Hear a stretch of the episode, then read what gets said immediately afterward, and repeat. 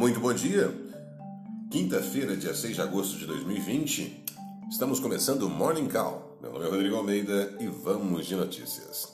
As bolsas europeias operam em queda nesta quinta-feira após os balanços e com o Banco da Inglaterra, que decidiu pela estabilidade das taxas de juros e alertou sobre uma lenta recuperação da economia. Nos Estados Unidos, onde os futuros de Nova York estão perto da estabilidade, a atenção está voltada para a divulgação dos dados sobre desemprego na próxima sexta e a espera de notícias sobre o pacote americano de estímulos. No Brasil, o ministro da Economia, Paulo Guedes, afirmou que a redução dos impostos sobre a linha branca geladeiras e fogões pode ser uma das alternativas para o estímulo à economia.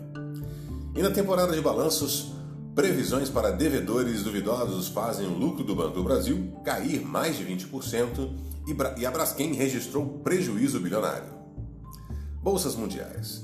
A aversão ao risco e o sentimento dos negócios hoje na Europa, com a expectativa de uma recuperação mais lenta da economia, as taxas de juros na Inglaterra foram mantidas em 0,1% ao ano e também não houve alteração no programa de recompra de títulos, que é de 745 bilhões de libras.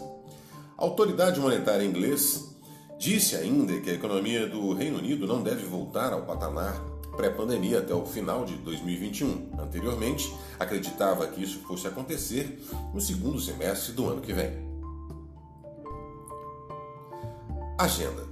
A Fundação Getúlio Vargas divulga às 8 horas a inflação medida pelo IGP-DI referente ao mês de julho. Às 9 horas é a vez do IBGE revelar a taxa de desemprego para o mês de junho. A estimativa da Bloomberg é que ela suba de 12,9% para 13,2%. Repercussão do Copom. Por aqui, os investidores repercutem a decisão do Comitê da Política Monetária, o Copom, na véspera de cortar a Selic em 0,25% percentual, a 2% ao ano. No comunicado, o comitê não descartou novo corte gradual da Selic e ainda sinalizou que a taxa não deve subir, ao contrário do que vem precificando a curva de juros para a partir da virada do ano. Limite de juros.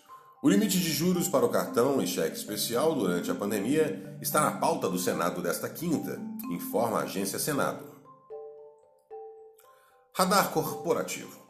O Banco do Brasil registrou lucro líquido ajustado de 3,31 bilhões no segundo trimestre de 2020, queda de 25,3% na comparação com o igual período do ano passado, informou a companhia nesta quinta-feira. Esse foi o Morning Call. Muito obrigado pela audiência. Encontro todos vocês amanhã no mesmo horário. Tenham todos um excelente dia e até lá.